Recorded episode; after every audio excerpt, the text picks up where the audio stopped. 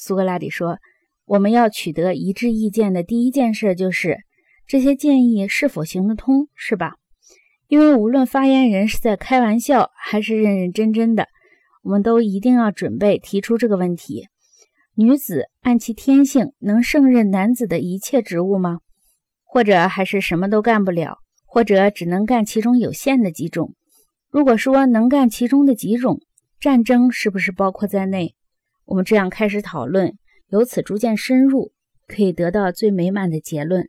这样不是最好的方法吗？格劳孔说：“这是极好的方法。”苏格拉底说：“那么我们要不要替我们的假想论敌，让我们自己提出劫难，以免因没有人替他们辩护，只听到我们的一面之词呢？”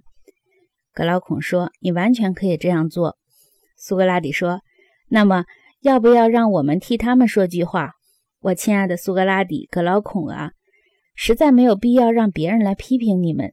你们自己在开始讨论建立你们的国家的时候，早已同意一个原则，即每个人应该做天然适宜于自己的工作。格劳孔说：“我想我们的确是同意过的，不是吗？”苏格拉底说：“他们会这样问：男子与女子之间不是天然就有很大的差别吗？”当我们承认有之后，他们会问我们要不要给男子、女子不同的工作来照顾这些天然的差别呢？当我们说要的时候，他们会再问下去：既然说男女应该有不同的职业，又说他们之间有很大的自然差别，这岂不是在犯自相矛盾的错误吗？那该怎么办？你聪明人能够答复这个问题吗？格劳孔说。要我立刻答复这样突然的问题，实在不容易。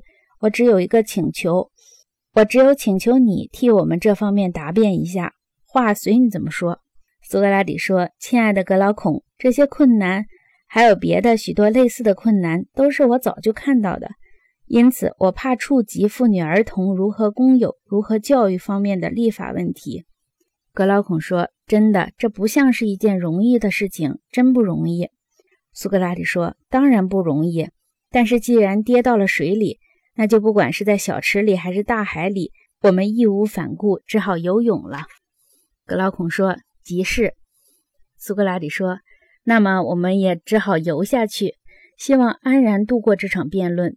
但愿音乐家阿里安的海豚把我们驮走，或者还有其他什么急救的方法。”格劳孔说：“看来如此。”苏格拉底说。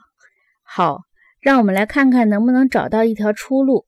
我们承认过，不同的禀赋应该有不同的职业，男子与女子有不同的禀赋。可是现在我们又说，不同的禀赋的人应该有相同的职业，这岂不是对我们自己的一种反驳吗？格劳孔说：“一点不错。”